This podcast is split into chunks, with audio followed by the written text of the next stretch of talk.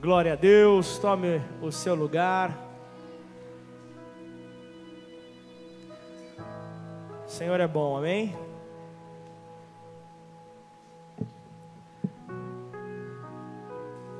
E eterna a sua misericórdia,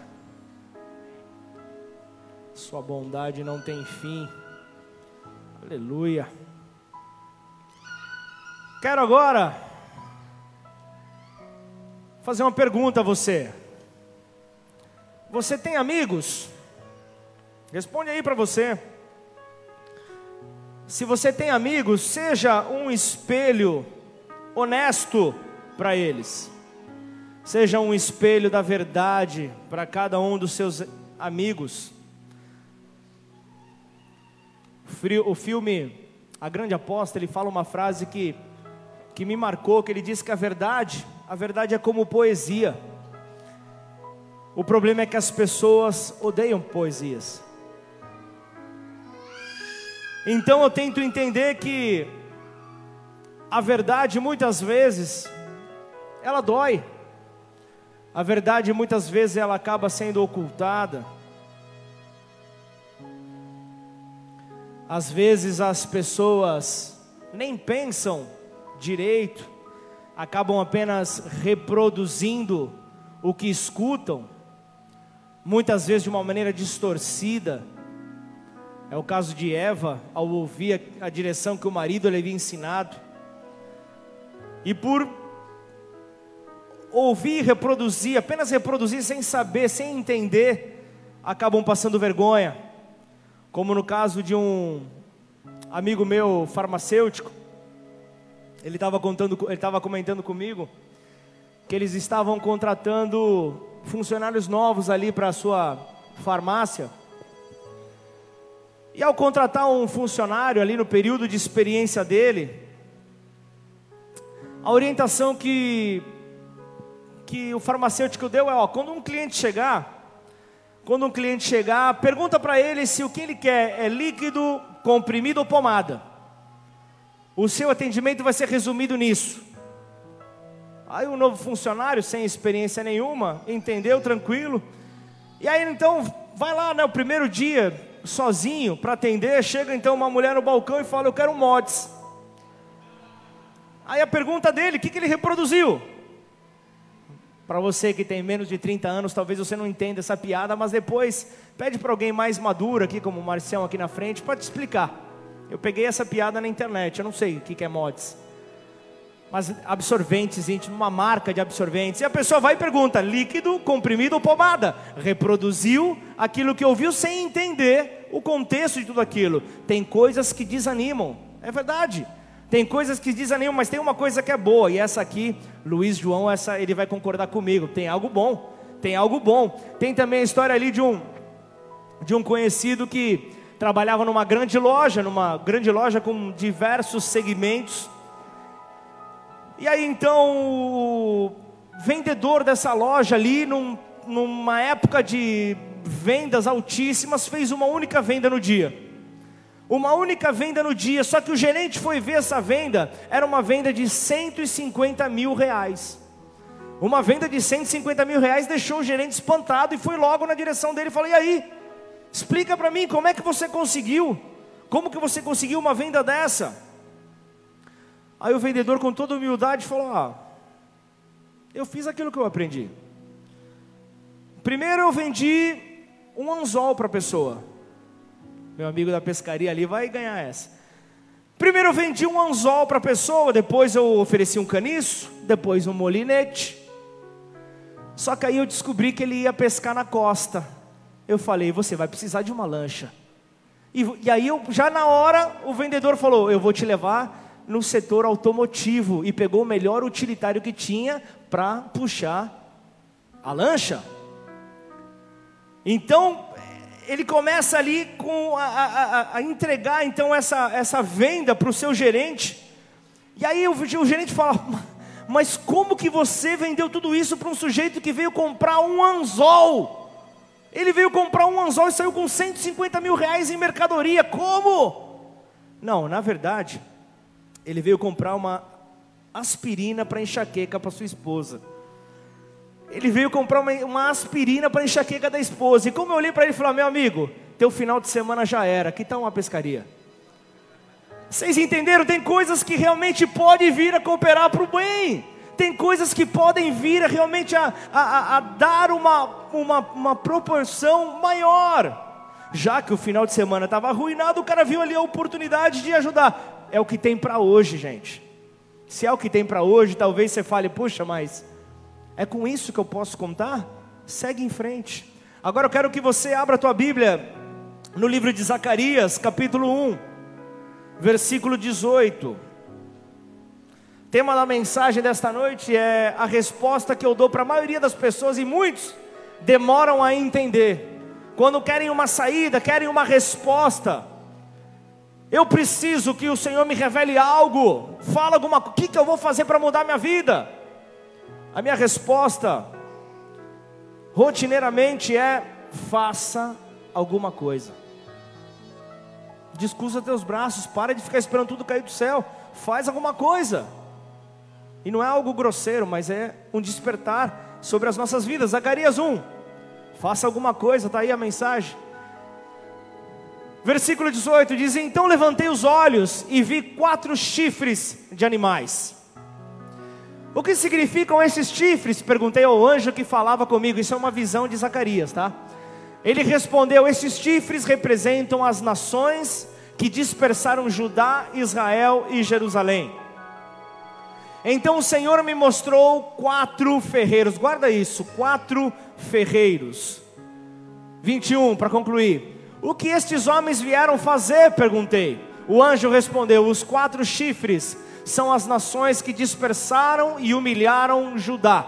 Agora os ferreiros vieram para aterrorizar, derrubar e destruir estas nações. E a palavra desta noite já vem te perguntar: onde é que estão esses ferreiros que vão destruir aos opositores do reino de Deus? Onde é que esses ferreiros se encontram? Onde esses ferreiros que são verdadeiros artistas, que são aqueles que são movidos pelo Espírito Santo, onde é que vocês se encontram?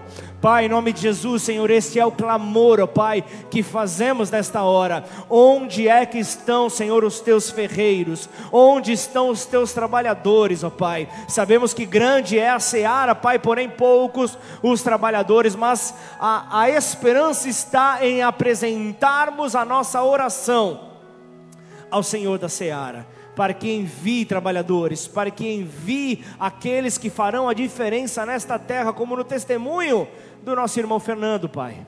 Que o Senhor possa trazer, Pai, pessoas que realmente, Pai, façam de acordo com o teu querer, Pai. Cumpram com a tua vontade nesta terra. E aqui nós estamos como igreja, Pai, para cumprir a missão que o Senhor nos entregou, Pai. Oramos gratos no nome de Jesus. Amém. Glória a Deus. A segunda visão de Zacarias anuncia o plano de Deus de julgar as nações que destruíram Jerusalém e exilaram Judá. E aqui cita quatro chifres. Quando nós vemos na Bíblia, a palavra chifres representam poder, representam autoridade, que haviam se levantado, como você viu, contra Jerusalém contra Judá, e aqui nesse texto nós vemos ali a expressão, a palavra ferreiros, ferreiros que pode se referir a qualquer tipo de artesão. É um artista, alguém que trabalha com pedra, alguém que trabalha com madeira, alguém que trabalha com metal. Era, era, era é, diante dessa palavra que a visão foi apresentada a Zacarias, e o povo estava aterrorizado por força das trevas. O povo estava aterrorizado por força das trevas, a oposição para impedir o avanço do reino de Deus nesta terra. E Deus, ele envia os seus exércitos a fim de derrubar as forças do inimigo. Ontem, na abertura do teatro da Companhia Nissi, eu falava ali sobre o Salmo 150, no versículo 6. Põe Põe por favor, Marcelo, no telão. Eu falava ali o papel que a igreja possui, tudo que respira, louve ao Senhor. Louvado seja o Senhor, ou aleluia em algumas versões. Você respira? Louve ao Senhor. Se você respira, louve ao Senhor. Esta é a direção. E ontem eu falava justamente sobre isso, desde o momento onde aquele grande luzeiro, o Lúcifer, o responsável pela adoração, foi lançado fora dos céus, a igreja assume um papel de adorar. A igreja assume um papel de exaltar ao nome do rei. Então, diante dessa oportunidade dada à igreja, nós temos que entender, enquanto que os anjos eles geram pedras afogueadas, nós somos aqueles que geramos o incenso. Que sobe ali são as nossas orações, é a adoração que fazemos ao Rei dos Reis. Quando entendemos então a fonte de todas as coisas, nós nos colocamos a realizar aquilo para qual nós fomos chamados. Então Deus ele envia, Deus ele envia os seus exércitos com a finalidade de derrubar ao povo inimigo, ao povo que vem para tentar impedir o avanço do reino de Deus. E a pergunta é: quem seriam?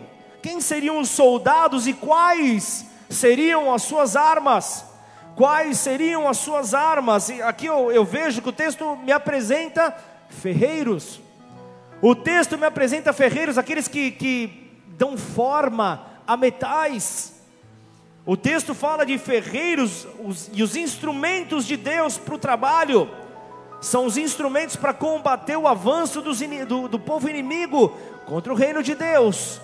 Os ferreiros, conforme o decorrer desta mensagem, você vai entender onde é que essa palavra se encaixa, onde o convite cabe a você e ao teu posicionamento. Então, ferreiro fala de uma espécie de artista fala de uma espécie de artista, aqueles que foram escolhidos, escolhidos para levantar a cabeça das pessoas, aqueles que foram escolhidos naqueles tempos e nos dias de hoje para levantar a cabeça do povo, para levantar a cabeça para poder então olhar para o alto de onde vem o socorro. Posso ouvir um amém? Então, que nós possamos entender a resposta divina aos chifres do mal, na visão que Zacarias teve, são ali o, o, artistas que virão para dobrar os metais, que virão para mudar o aspecto do comum para algo extraordinário. Esse é o papel então dos dos, dos, ferreiros de Deus transformar coisas comuns em coisas incomuns. Esse é o papel do ferreiro. E conforme essa mensagem for sendo liberada, comece a entender onde é que você se encaixa. É, é, é mais ou menos assim. É como Jesus, na, na, na, naquele casamento ali no começo do seu ministério, ele pega uma simples água que era, era, era colocada para rituais uma simples água e transforma no melhor vinho ali que o povo poderia ter visto ali naquele casamento. Coisas comuns em coisas incomuns. É para isso que Deus nos chamou nesta terra para sermos artistas espirituais, para sermos artistas, aqueles que tiram beleza do caos, aqueles que conseguem trazer beleza quando o caos é anunciado, quando o caos está instaurado mostram aquilo que está escondido e ninguém está vendo. Estes são os ferreiros. Estes são os ferreiros de Deus. Em Gênesis, no primeiro capítulo, você vai ver Deus, ele vai então é, ajustando, ele vai ajustando as coisas que haviam sido quebradas, que haviam sido adulteradas, que haviam ali é, entre o versículo 1 e o versículo 2 de Gênesis 1 Podemos ver ali é, historiadores, teólogos, eles, eles também acreditam nisso, que, que podem haver milhares de anos acontecerem ali, pois de alguma forma a terra ficou sem forma e vazia, o caos entrou na terra. Caos e água é retratado ali nesses primeiros versículos, então Deus começa a consertar. Deus começa a corrigir. Então você vê ali já logo o, o, verbo bará sendo apresentado, um verbo ali que retrata o criar, o produzir algo do nada.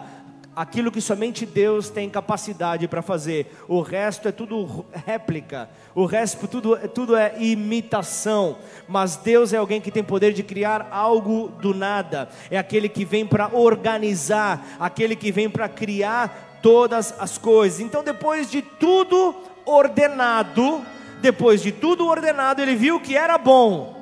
E ao ver que era bom, ele coloca o homem para governar.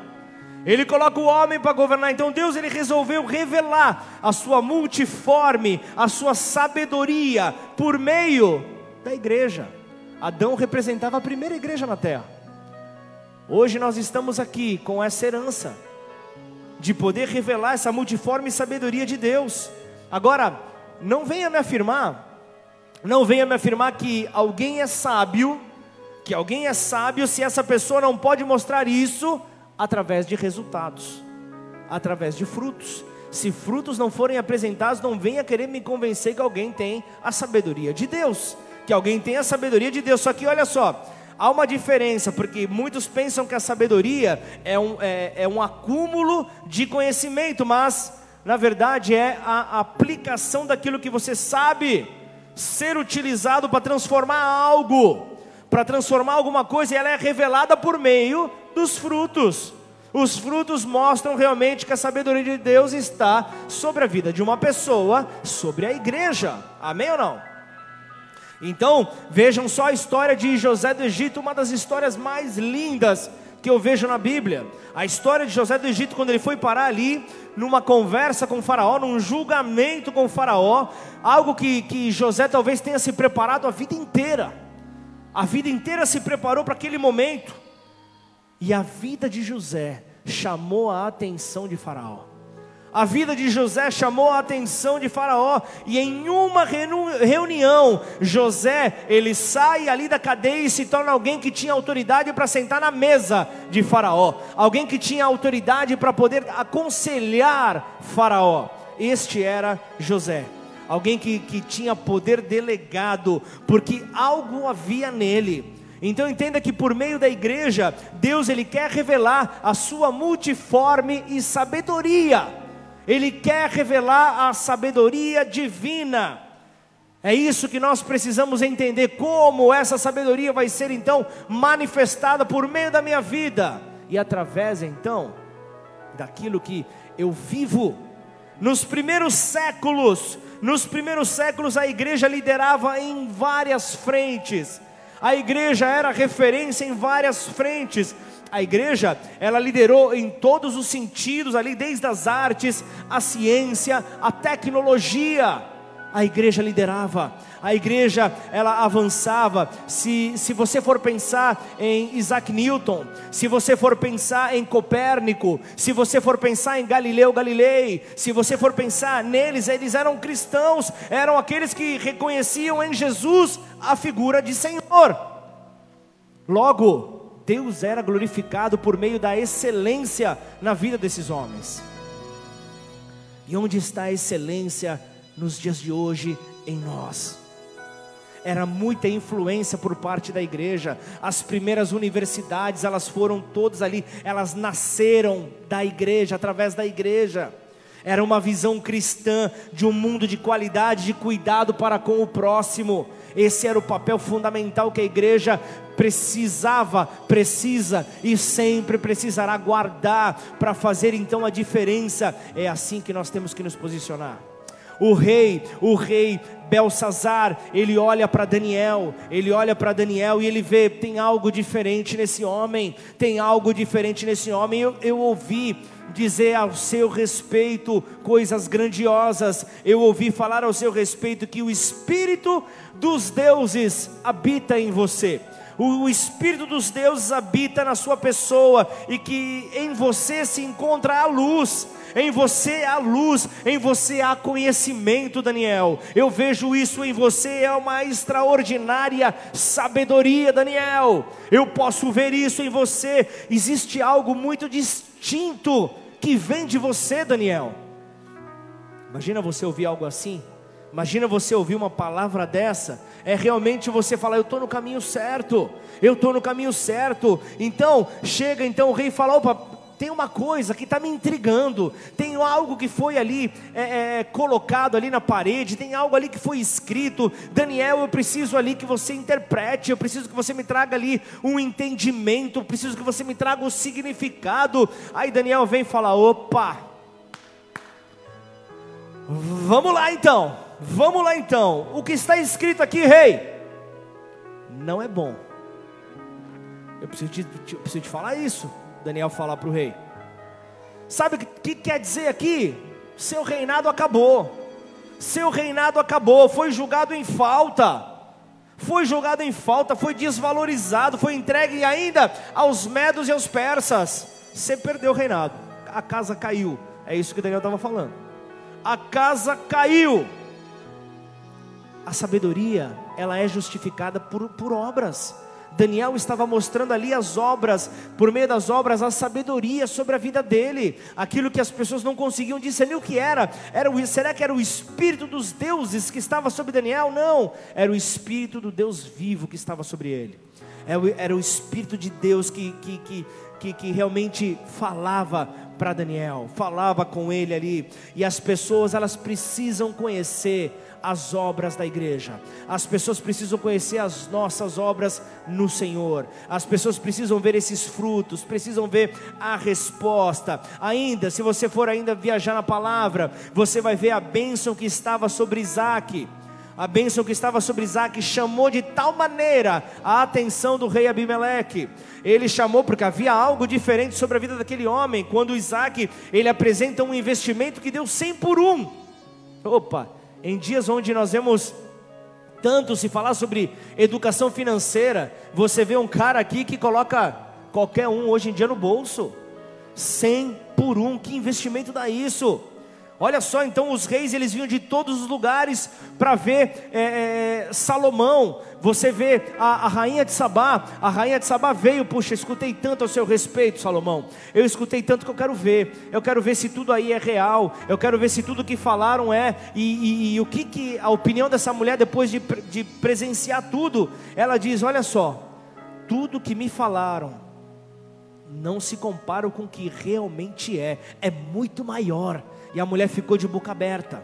A mulher ficou ali, ela falou, ela ficou impressionada, é, desde o, da, da, da vestimenta, né, o, o, o vestuário, é, as posturas, a maneira como o, os empregados eram tratados ali no, no, no, no, reinado ali. Então era algo que chamava muita atenção. Eu não quero que você abra. Primeiro livro de Reis 10, 4 e 5, põe na tela se puder. Vendo, pois, a rainha de Sabá toda a sabedoria de Salomão e a casa que edificara e a comida da sua mesa e o lugar dos seus oficiais, o serviço dos seus criados, e os trajes deles, e os seus copeiros, e o holocausto que oferecia na casa do Senhor, ficou como fora de si. Então o que você vê aqui, os efeitos dos dons de Salomão mudaram uma nação. A sabedoria que estava sobre Salomão mudou uma nação. Quando o justo governa, o povo se alegra. É algo claro, então nós não nos tornamos culturalmente relevantes, culturalmente relevantes quando nós agimos com uma subcultura própria, porque nós agimos como evangélicos nesta terra e temos até um idioma próprio. Temos evangeliquez, que você começa a falar com a pessoa, a pessoa ela fala: "A que horas que eu vou embora? A que horas que essa conversa vai acabar?" Não posso mais ouvir, ah, porque aí você é do mundo. Pô, cara, para com isso. Tenha sabedoria ao falar. Se você quer ver alguém alcançado, arranca esse dicionário do evangeliquez da tua boca. Busca realmente falar ali. A, a, eu não estou falando para você diminuir e sujar a tua boca, mas fale de uma maneira que a pessoa possa entender. Saia dessa subcultura é algo terrível. Sucumbir talvez num modelo supostamente cristão, querendo falar diferente, furada. Que furada é isso?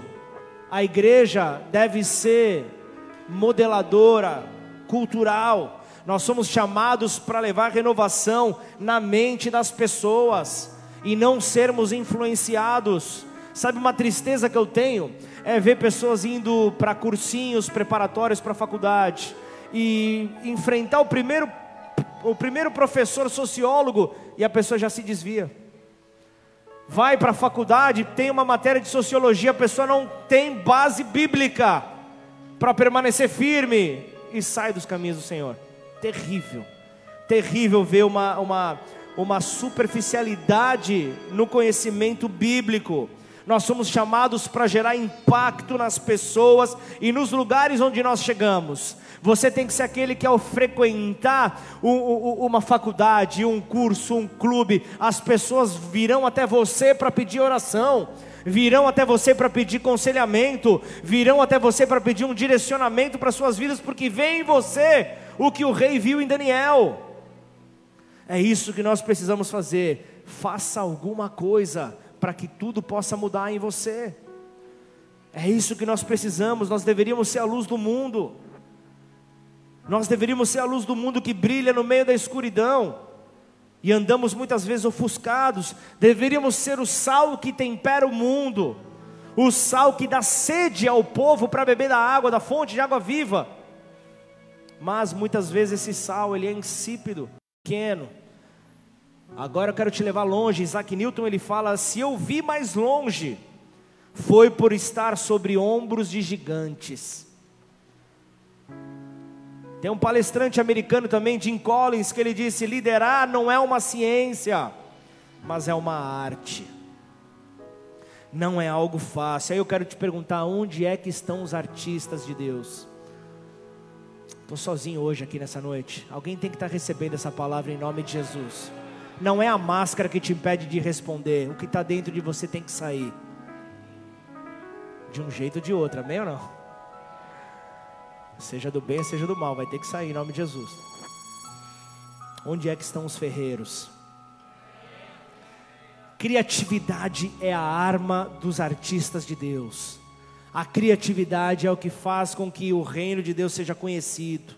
Os quatro ferreiros forma, forma, foram ali é, uma resposta dada por Deus aos quatro chifres que enfrentavam o povo de Deus, que se levantavam contra o povo de Deus. Então Deus levanta artistas, levanta valentes para destruir aqueles chifres. Então essa passagem, ela nos ensina que os quatro que com os quatro chifres destruídos, com essa oposição destituída, não havia mais nenhum impedimento para a construção da casa de Deus, para a edificação da casa de Deus. Então, como é possível cumprir com aquilo que Deus espera da igreja?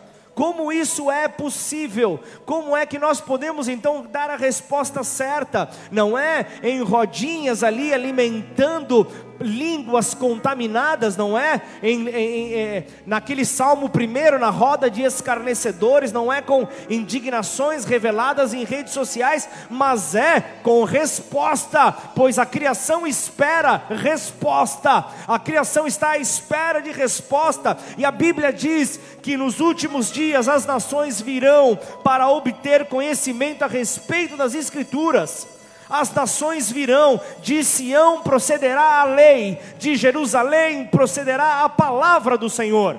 É, é isso que as, que as Escrituras falam. Então, onde é a igreja que está a nossa originalidade?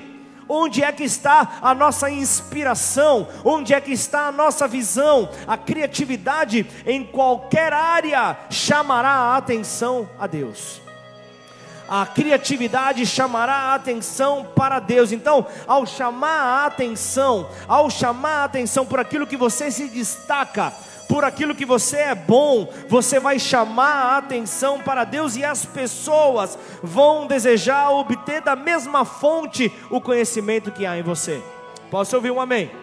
É dessa maneira que nós, como igreja, precisamos nos posicionar. Nós revelamos a ao Pai através da nossa expressão criativa. Nós precisamos nos expressar. Alguém conhece Steve Jobs?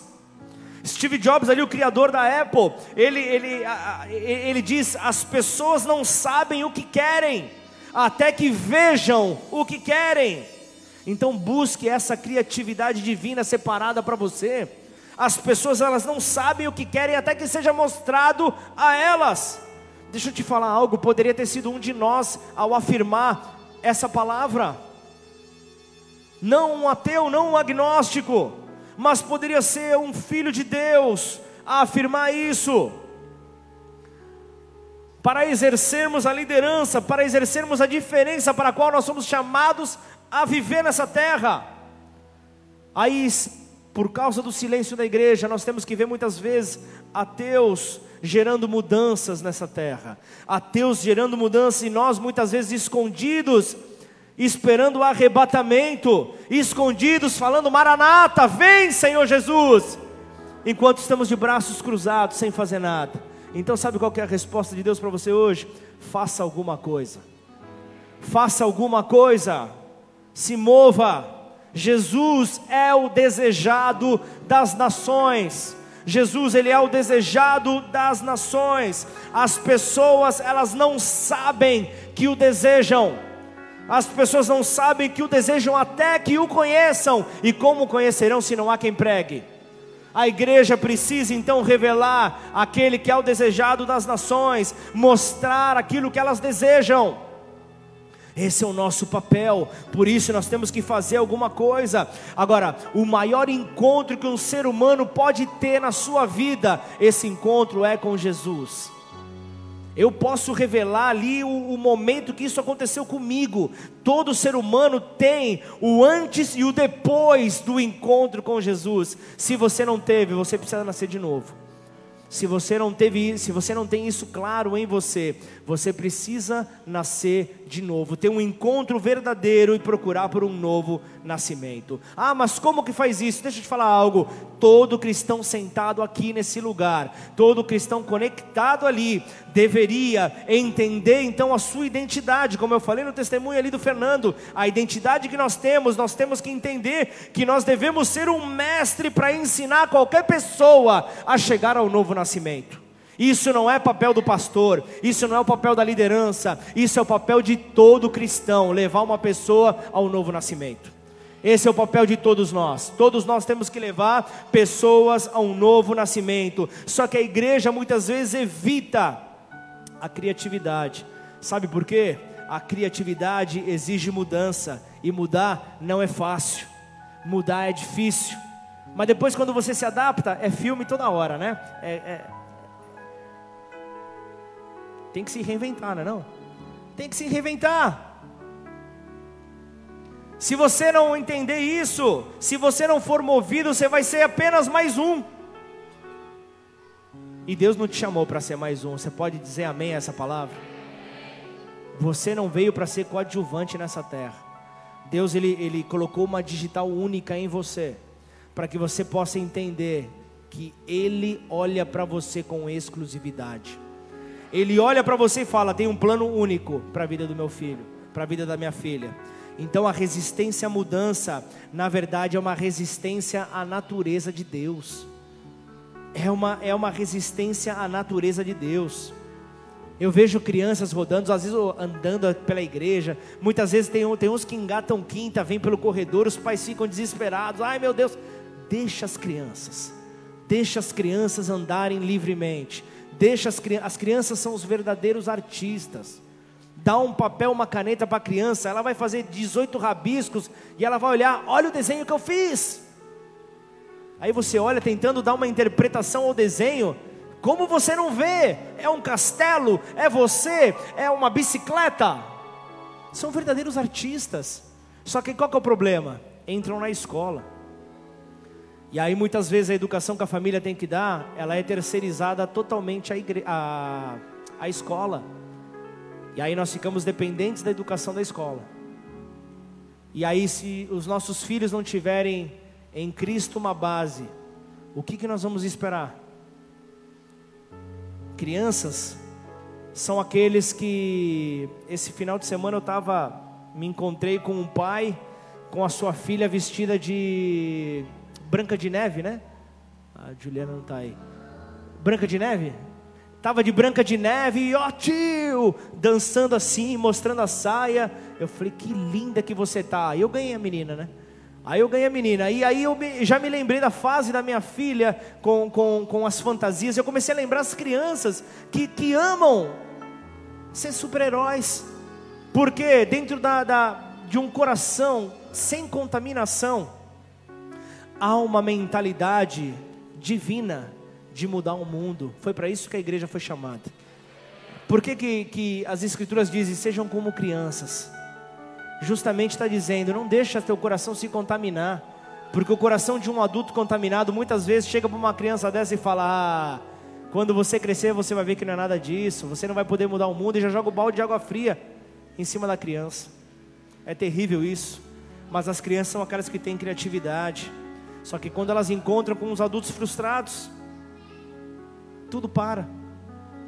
Muitos deixam de sonhar, muitos deixam de acreditar.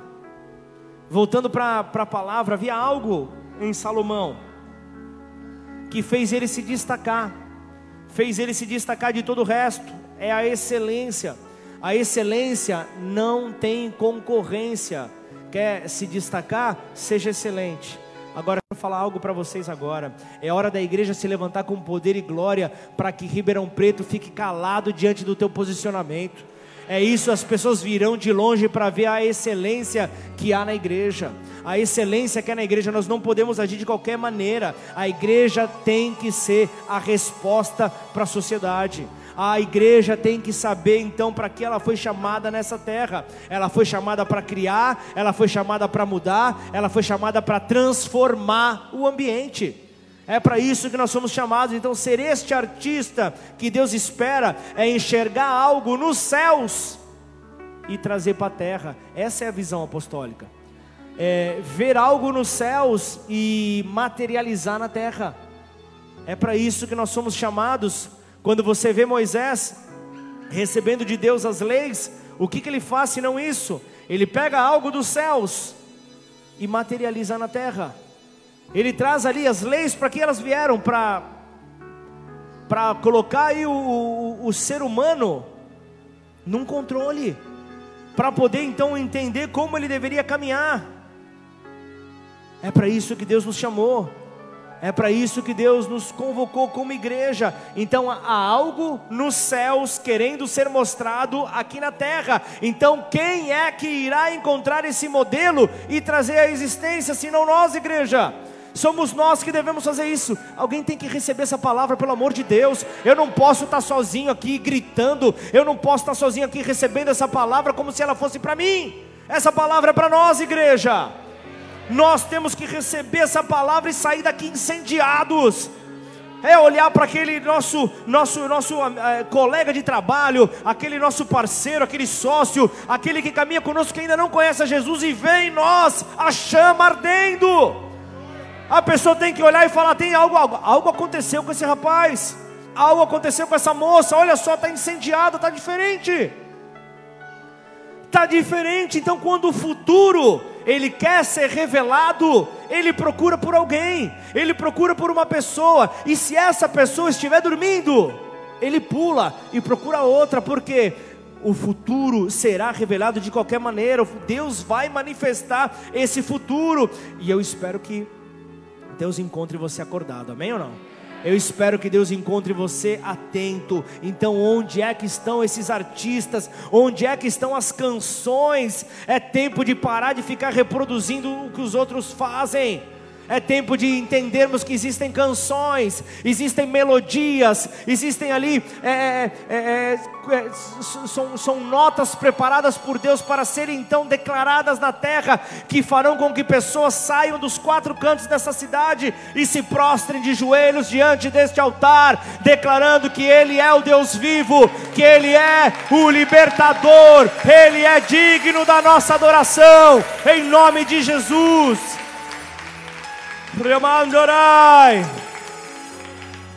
Pessoas de joelhos diante de Jesus. Existem segredos tecnológicos. Fala isso aí para o Pedro. Pedro, se você estiver me acompanhando aqui, é, é, pela, pela, tem que estar tá acompanhando em nome de Jesus, senão dá um coça, né, coça, né? Que fala no Rio? Dá um coça nele. Tem segredos tecnológicos separados para a igreja que mudarão o mundo, e, e, e Deus precisa desses artistas posicionados. Segredos tecnológicos que mudarão o mundo, Deus esconde as coisas para nós e não de nós. Ele deixa reservado os seus mistérios, os seus segredos. E voltando ali ao texto principal, Zacarias 1, no versículo 20, ele fala quatro ferreiro, é no, é no singular. Ele fala no plural, porque não dá para uma única pessoa fazer mudança. Ele está falando o que? Aqui é a igreja é a igreja na unidade, é a soma dos talentos que fará então a diferença. É a diferença, então, é no plural que nós encontramos disso. Então, entenda, entenda algo, pois tudo aquilo que é grande precisa de uma equipe para ser desempenhado. O que é grande não dá para ser feito por uma única só pessoa. Agora posso te trazer um esclarecimento que talvez vai apertar teu cinto nessa noite? Eu tenho, eu tenho, eu tenho mais dez minutinhos. Então vamos lá, vai apertar teu cinto. Nós precisamos de um feedback. Nós precisamos ter um feedback, nós precisamos de alguém que veja as nossas costas. Nós precisamos de alguém para caminhar conosco, aqueles que enxergam os nossos pontos cegos. Está claro para nós ou não?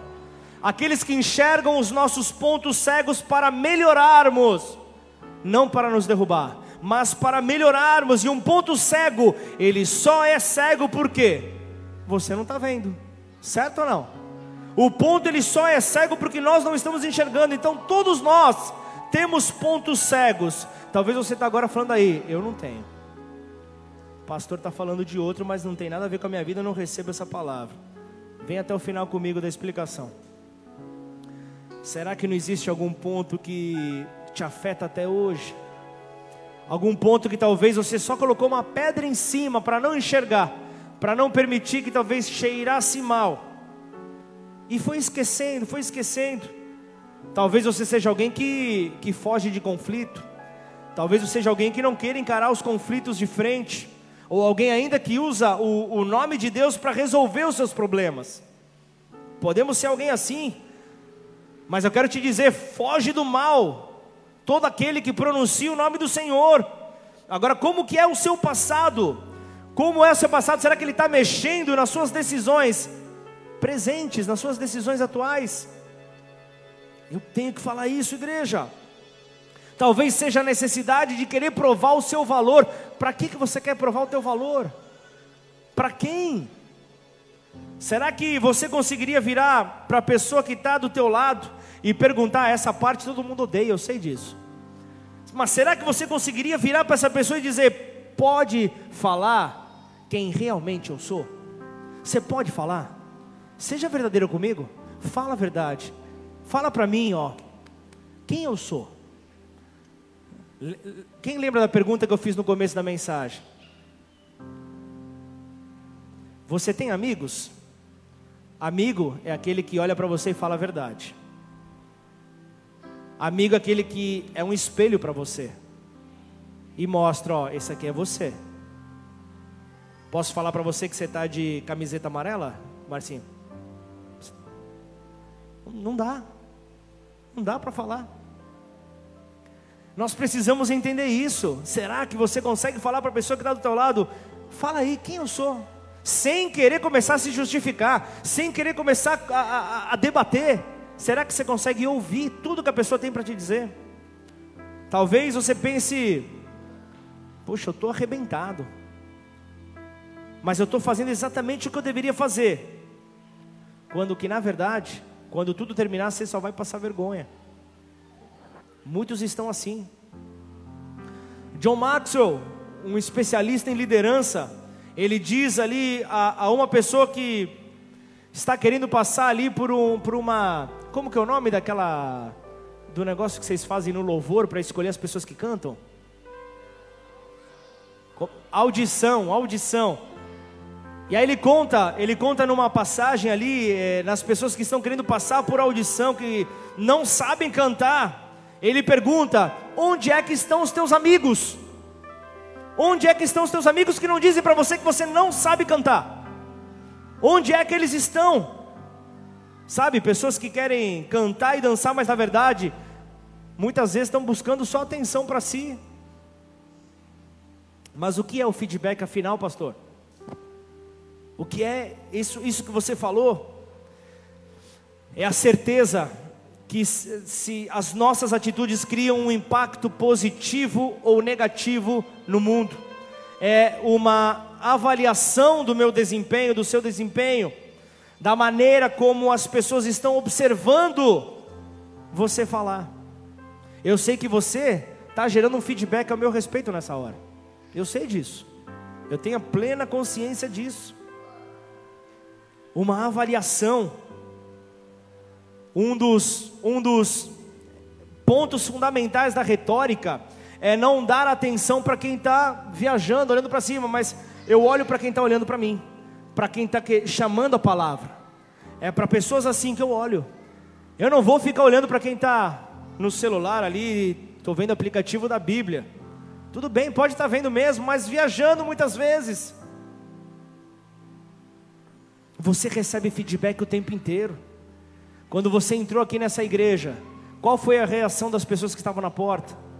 Isso é um feedback. Será que a pessoa ficou feliz ao te ver, ao chegar aqui, Maurício?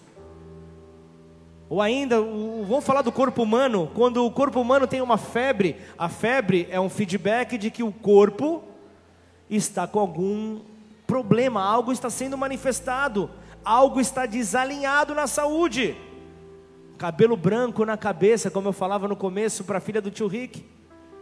Cabelo branco na cabeça, cabelo branco na barba. Está dizendo que a idade está chegando. É um feedback. Preste atenção a esses sinais. São sinais que são apresentados para nós. Feedback a todo momento nós recebemos. É o meu relacionamento com o mundo e o relacionamento do mundo comigo. É feedback, é resposta o tempo inteiro.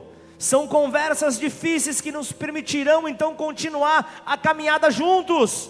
Eu faço questão de pelo menos uma refeição no dia passar com a minha família, principalmente com a minha esposa. É o momento onde eu tenho para conversar com ela. Muitas vezes um Satanás aparece ali em forma de smartphone tem, às vezes aparecem satanases na sua casa.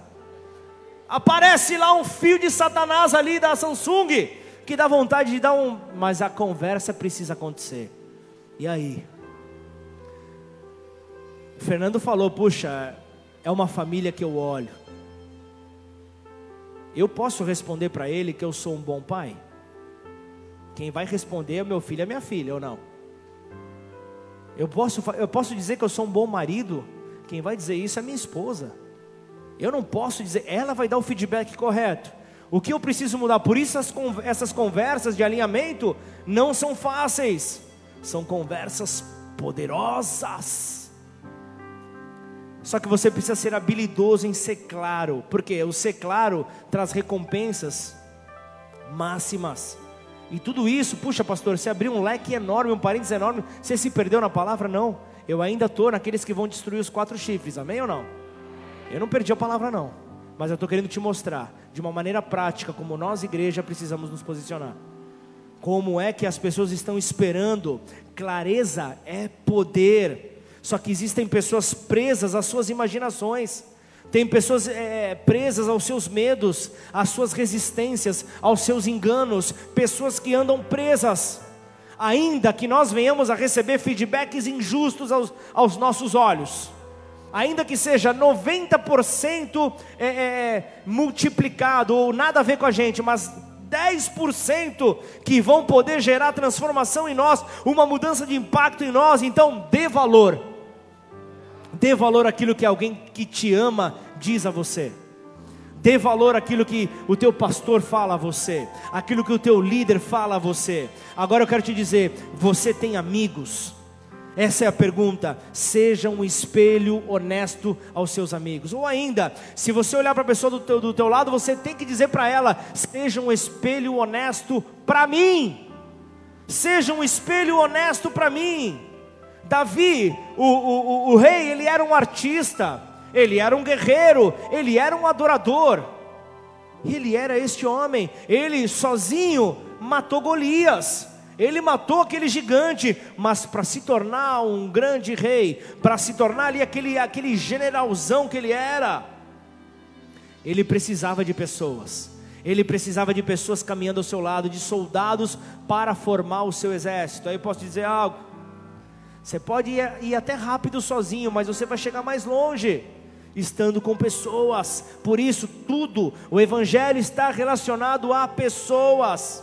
Aí sabe o que acontece com Davi? O resto da sociedade, a, os tranqueira, os Serasa e SPC, todos reunidos na caverna de Adulão. E aí, eu não sei o que eu estou fazendo aqui, mas me chamaram, falaram que ia ter comida de graça, estou aqui. Estou aqui, estou pronto. Então era tudo que tinha sobrado. Então o que, que Davi fez? Davi os treinou. Davi os treinou, Davi os capacitou, Davi inspirou a cada um deles descobriu o ponto forte em cada um deles e fez com que eles caminhassem sobre as suas qualidades e deu o que? Tarefas a eles. Deu tarefas a eles, deu tarefas a cada um deles, pegou então aqueles esfarrapados e os transformou numa tropa de elite. Os valentes de Davi nunca houve um pelotão tão forte quanto esses valentes os maiores guerreiros da história, aqueles que eram matadores de gigantes, o que aparecesse na frente, eles matavam. Por quê? Porque o seu líder era matador de gigantes, era um espelho para aqueles que eram liderados por ele. Este era Davi. Davi, em determinado momento, ele expõe um desejo seu. Ah, que desejo que eu tenho de beber a, a, aquela água maravilhosa aquela água maravilhosa de Belém, eu quero tanto, seria tão feliz se eu bebesse. E aí então o que, que o, o, os seus liderados fazem? Os valentes então eles se reúnem correndo risco, corriam risco ali é, de, de, de algo dar errado. Eles prepararam então uma equipe e foram ali trazer então água da fonte para Davi poder beber. Então Davi, ao, ao ver aquela água diante dele, Davi pega aquela água, sabe o que, que Davi faz? Davi ele chega, derrama a água que haviam dado a ele. Aí você imagina a cara daqueles que viram o risco todo que correram, olharam para aquela água, olharam para Davi e falaram: Nossa, mas que desperdício! Não estou entendendo, como pode uma coisa dessa? Sabe o que, que Davi fez? Por que, que Davi fez aquilo? ele derrama água ali como um sacrifício e libação pelo Senhor. Ainda que o povo pensasse que desperdício, mas sabe o que, que Davi, a forma como Davi pensava? Sabe por que, que Davi fez isso? Ele diz: Eu não beberia de uma água que poderia custar a vida dos meus soldados. Eu não beberia de uma água dessas que poderia custar então a vida de cada um deles. Então entenda que quando um líder ele se sacrifica, quando um líder sacrifica, quando ele faz ali aquilo que exige, é, é, que exige dos outros ali, ele, ele faz de uma maneira ainda mais intensa. Sabe o que acontece? Isso afeta os demais. O exemplo dele afeta os demais. Quando o líder então ele, ele apresenta o exemplo, isso gera algo multiplicador. Aí você imagina quantas vezes a história de Davi, de derramar a água, foi citada em torno de uma fogueira pelos seus soldados, pelos, pelo, pelo povo. Você, já parou para pensar quantas vezes isso, essa história foi gerada, quanta, quanta alegria, quanto exemplo foi gerado por meio daquele posicionamento daquele homem? E isso faz o que? Homens dispostos a morrer por Davi. Homens que lutavam pelo seu líder, homens que lutavam ali porque entendiam que ali havia o exemplo. Ali havia o exemplo, então uma liderança não está relacionado com em, em você mostrar o quanto você é bom em algo.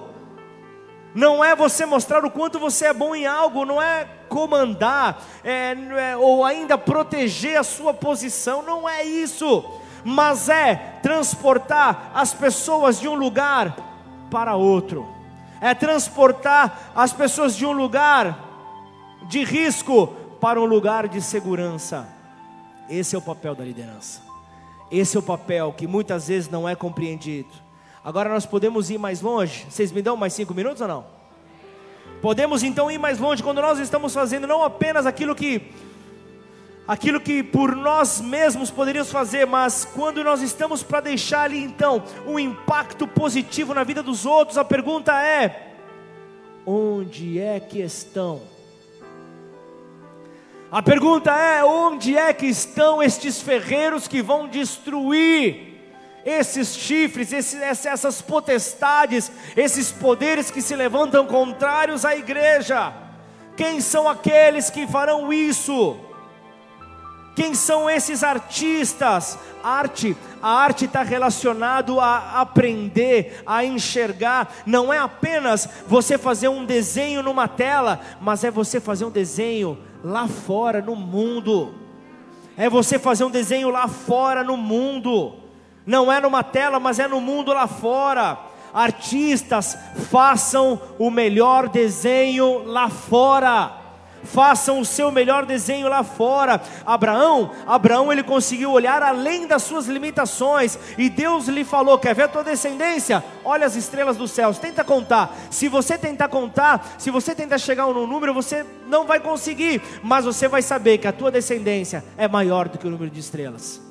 e a descendência vem se multiplicando a cada dia mais. Então, algo profético sobre Abraão, algo profético falado ali no momento em que ele talvez não podia enxergar a complexidade da palavra liberada, não conseguia entender de uma maneira clara algo que até hoje gera resultados.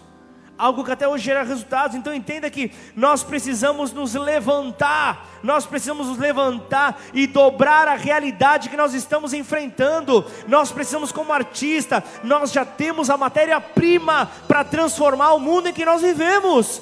Nós já temos essa matéria-prima. Quer, quer o exemplo? Jesus, quando ele chega para os seus discípulos e fala: tá bom, é, o número é 5 mil, 5 mil pessoas. É, é isso, 5 mil pessoas que estão aí, mais mulheres, mais crianças, é isso? Maravilha, nós vamos dar alimento para essas pessoas, mas como? A direção foi alimente-os. A direção foi essa. Então imagina, os discípulos como que pensaram, como se nós só temos cinco pães e dois peixinhos, como que nós vamos conseguir fazer isso? Deus ele diz para você, hoje igreja, o que você pode ter são cinco pães e dois peixes.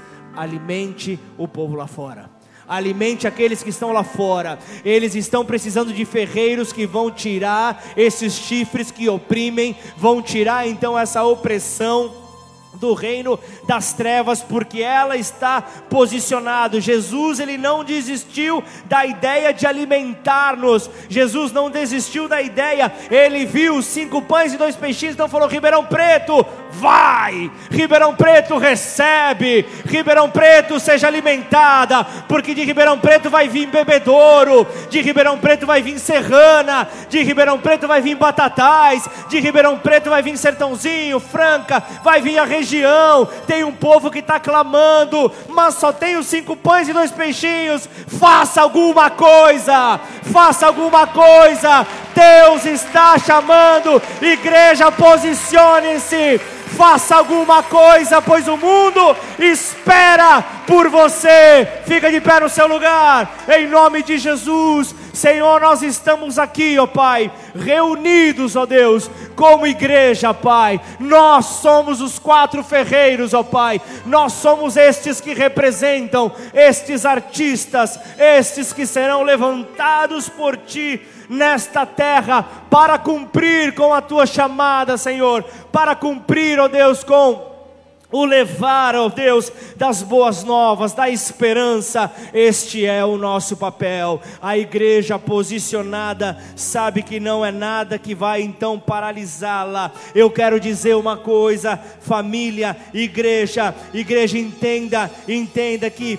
que, que ali Jesus ele pegou os pães, Jesus pegou os peixes e os abençoou. O que é que você tem em mãos? Somos este, este é o povo, Senhor. Eu, eu, eu, eu apresento, Pai, esses pães, eu apresento esses peixes, Senhor. Abençoe, abençoe e envie-os, ó Deus, por esta terra. Envie-os, ó Pai, por onde quer que eles forem, ó Pai, pois é assim, é assim. E o melhor de tudo, ele, ele, ele, ele mandou dar ao povo, distribuiu e sobrou doze cestos cheios. É assim que Deus age com a igreja, é assim que Deus age com cada um de nós. Os seus números não são os nossos números. Deixa eu dizer uma coisa, família, deixa eu dizer uma coisa, igreja, bola de neve, tem chuva chegando sobre esta terra.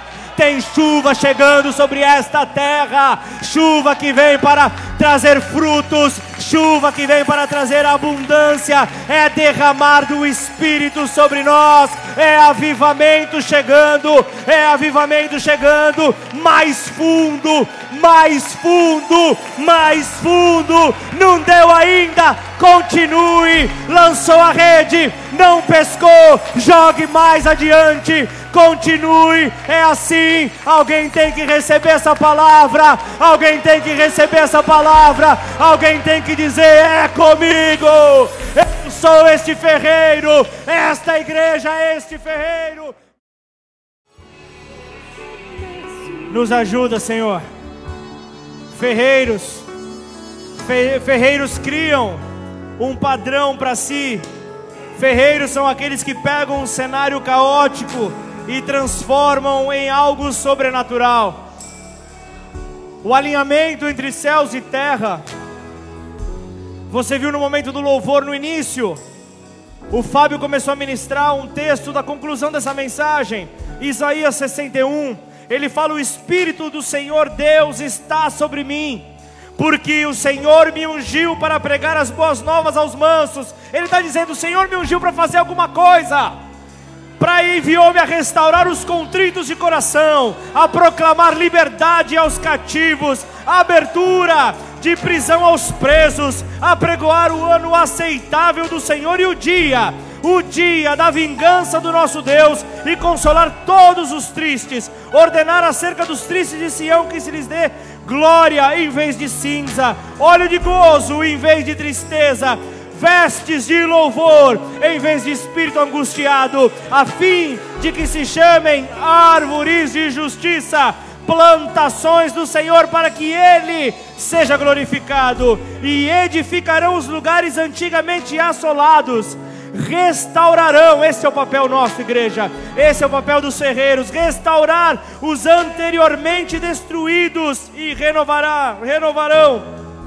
as cidades assoladas, destruídas de geração em geração. Deixa eu te dizer algo, igreja, para levantar a cabeça do povo, nós precisamos pintar um novo quadro, nós precisamos apresentar esperança, Deixa eu te dizer algo, família.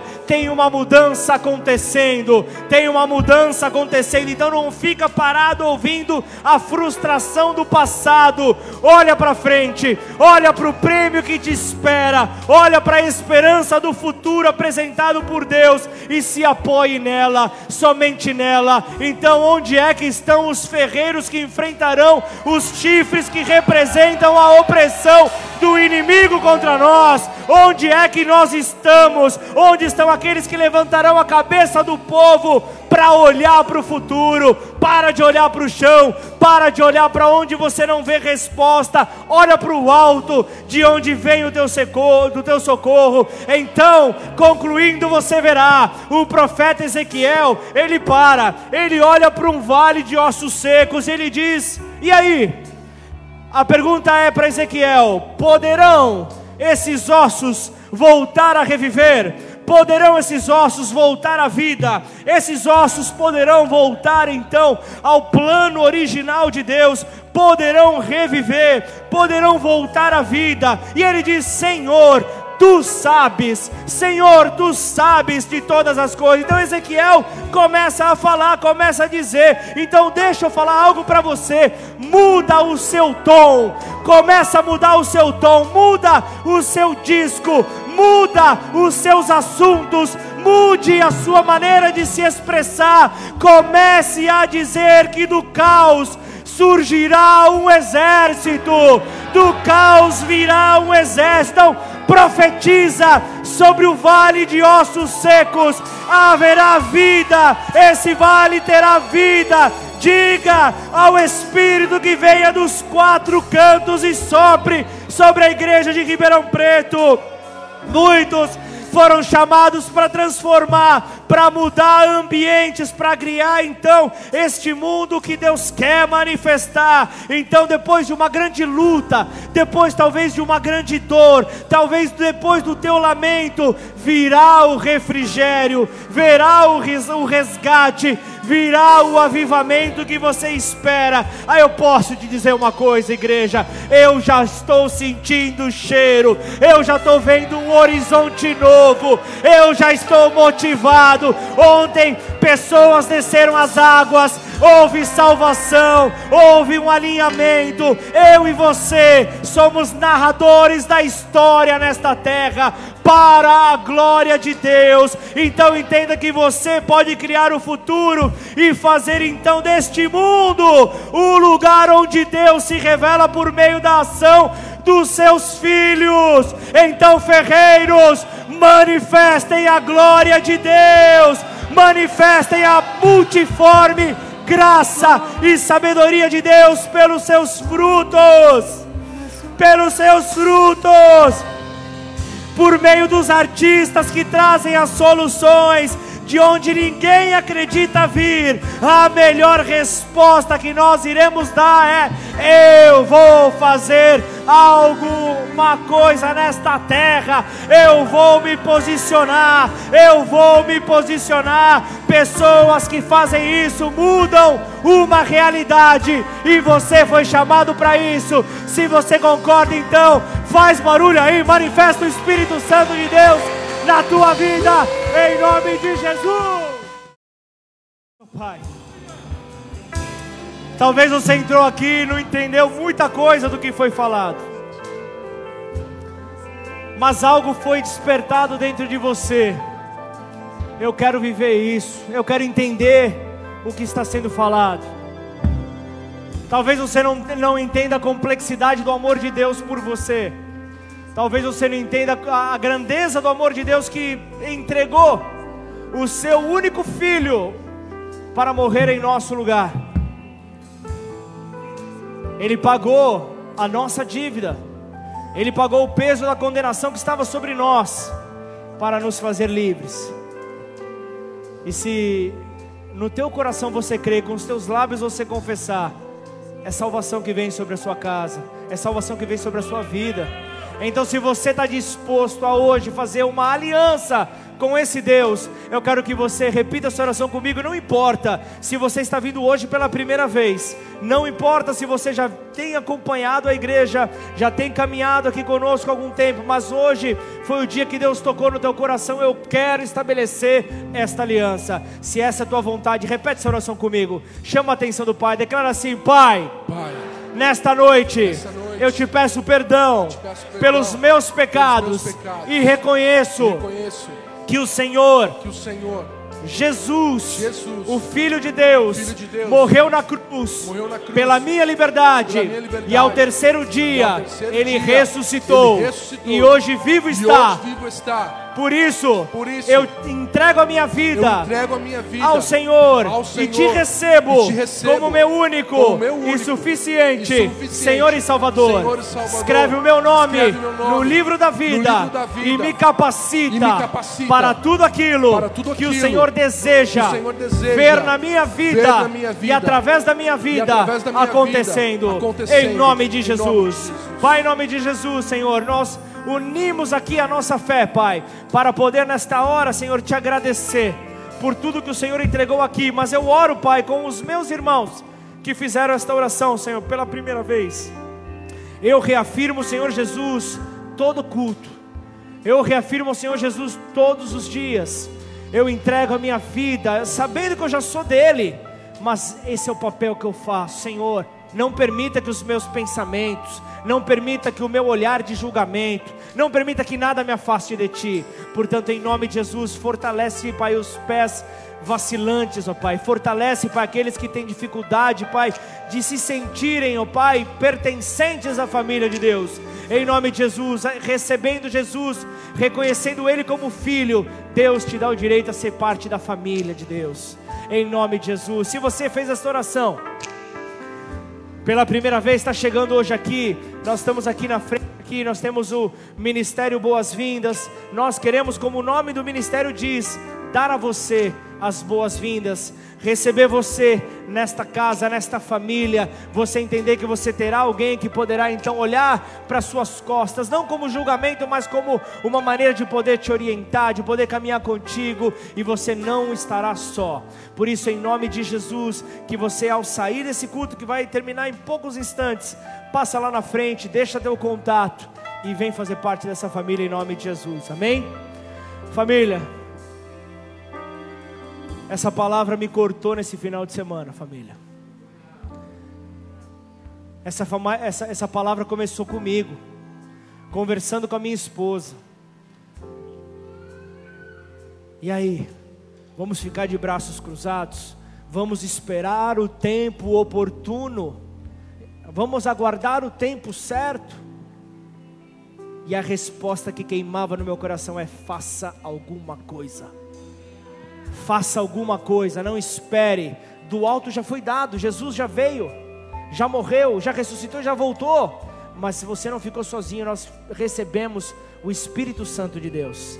Ele é quem nos motiva, Ele é que nos leva então a agir, a andar. Portanto, igreja, vamos cumprir o nosso papel. Chega de ficar com os braços cruzados. Vamos fazer a diferença. Deus nos chamou para agir, agir é, é, em diversas áreas. Vamos agir, vamos fazer a diferença, vamos marcar todos os lugares onde nós passarmos para a glória dele em nome de Jesus. Amém?